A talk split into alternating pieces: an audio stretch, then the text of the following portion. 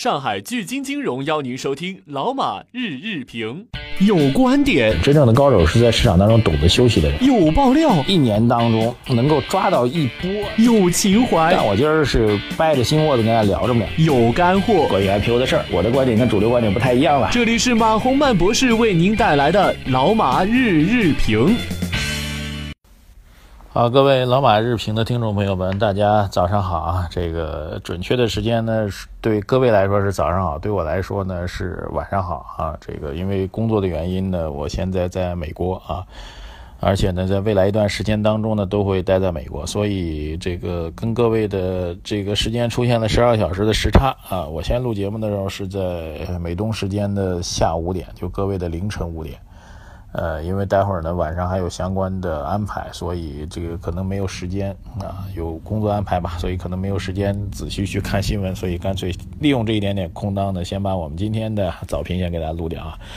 虽然人在海外哈，但是这个仍然关心着我们这个国国内的这个市场的变化，还有消息面的变化吧啊。首先对上周我们做的那次调研呢，做一个这个总结吧。呃，其实总结主要是教训啊。我们本来是要做一次数据调研啊，但是考虑到要给大家送一些红包来激励大家参与，所以设置的这样一个流程。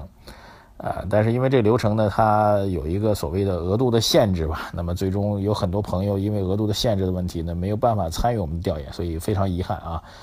呃，然后我会尽快的，如果下周我们继续来开展这个调研的话，会解解决相关的问题啊。然后各位的统计数据呢，因为时差的问题呢，这个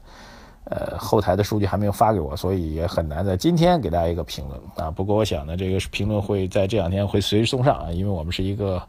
周五对周五的评论啊，就下周五对本周五的一个评论，所以影响也不是特别大啊。这一点也特别提醒给大家啊，我们还是会有数据的回复。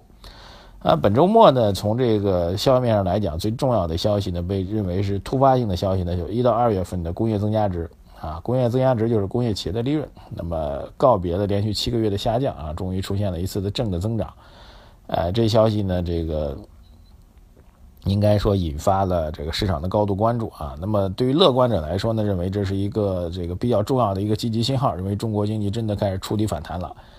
呃，悲观者呢认为这只是一个昙花一现，而且受制于去年的基数过低啊。换句话说，不是说今年涨得高，而是去年过低了，所以导致这个同比的所谓的涨幅显得比较高而已。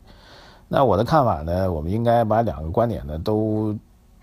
两者啊一东一西一南一北，我们取中间的一个判断。那么确实由于去年基数偏低的问题啊，导致这个所谓。啊，七个月来的首次的工业利润的一个正的增长啊，但是也要告诉大家，就是呢，呃，剔除掉这个因素之后呢，我们仍然是一个正的增长，虽然涨幅没有那么大，但是仍然有一个百分之零点几的一个正的增长啊，所以总体上来讲，工业企业利润呢正在逐步的复苏，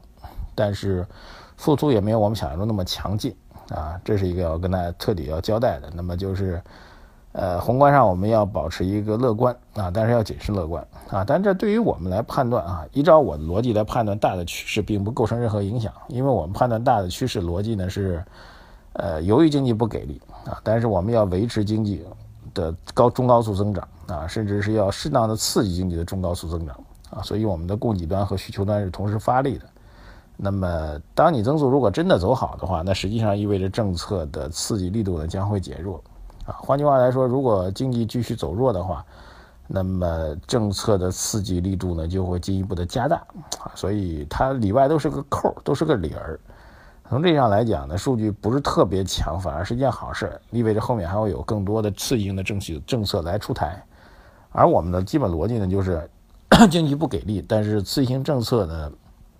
会不断强化性的出台，这种强化性的出台呢会在未来的某一时间点，最终呢会影响宏观经济走好。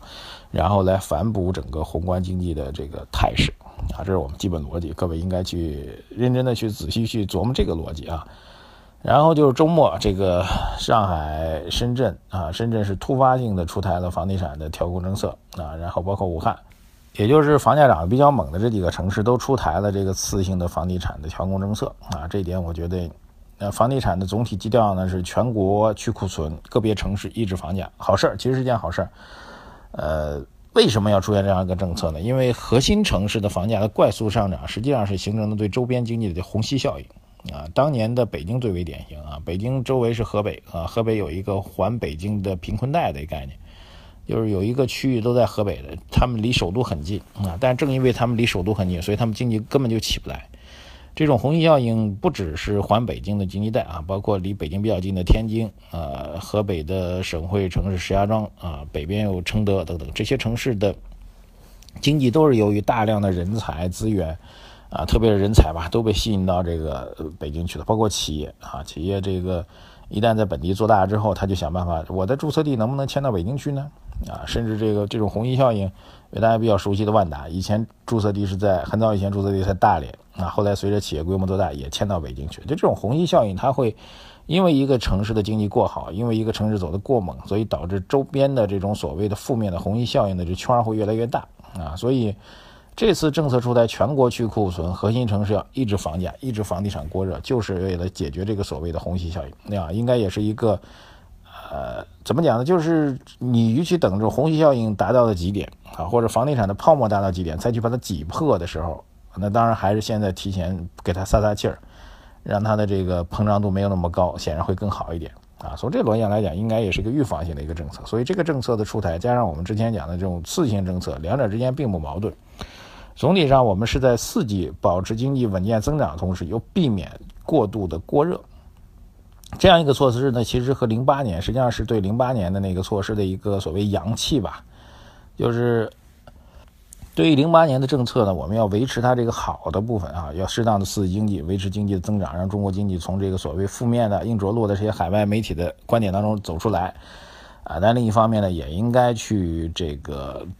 维持政策的这个这个不要过度的去刺激经济，导致部分的经济的过热啊，然后后面要迅速去扑火，这种恶性的循环的出现。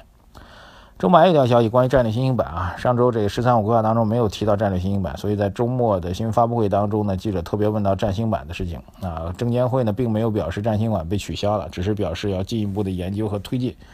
呃，深入研究之后来做决定啊，所以从这样来讲，我觉得这个表态呢，其实还是证明了占星板被无限期的没有准确时间的滞后了啊。这种滞后会达到什么程度呢？啊，有可能会是这个继续比较严格的啊，像注册制一样没有期限的这样往后推。那么占星板为什么会往后推？呃，其实严格上来讲，我们也没有达到是非常确凿的一个信息啊，但是。对于市场来说，理解会增加一个新的战略新兴板，会增加供给等等，呃，但是我倒觉得这还不是核心问题了。那么核心问题什么呢？此时此刻我解不开啊。但是从市场的反馈来讲，会觉得注册制是大量的新股上市，战新板一出来之后，肯定也会出现批发式的，就像当年创业板一样，第一批的创业板一上上好几十家，战新板是不是也会如此呢？所以从减少市场扩容的角度来讲，那么占星版的无限期的推迟，包括注册制的无限期的推迟，对市场来说都会理解为利好，都认为是在维护市场的一个稳定。呃，好的，那么本周市场呢，我们保持一个继续谨慎乐观的看法吧。那么现在上周经过了三千点的震荡之后啊，周一是所谓招商证券的这个策略报告会的魔咒时间啊，大家看看能不能扛得住。然后上周是在三千点附近做拉锯战，三千点附近的解套盘。啊，还有获利盘形成的一个压力。那么本周的最大的看点呢，就是如果能够维持住三千点的整数关口的话，那么市场继续走强的概率会进一步的加大。所以三本周的看法就是三千点的这个包围与反包围啊。然后我们会在明天时间吧，把我们这个。后台调研的一些数据跟大家做一个分享啊，同时大家也可以发表观点啊。尽管很多朋友没有参与上调研，但是你也可以发表观点，到底如何来看待本周的市场的表现？期待大家的回复和参与。谢谢大家。由于时差的问题啊，所以我们呃，就以前我比如录下午的节目，有时候早的话得在这个下午三四点钟收盘之后就会录。那么现在三四点钟，对应我在美国时间变成的是在凌晨三四点，显然没有办法录节目，所以也可能下午的录制的时间会晚。那也有可能由于我这边工作的事情会取消，跟大家抱歉啊。呃，谢谢大家。我们互动呢也有可能会在今后一段时间当中都会在早上和我们早晨这个节目是并在一起的，请大家见谅。谢谢大家关注我们的微信公众号“财经网红版”，您的留言我们工作人员都会一一处理。谢谢大家，再见。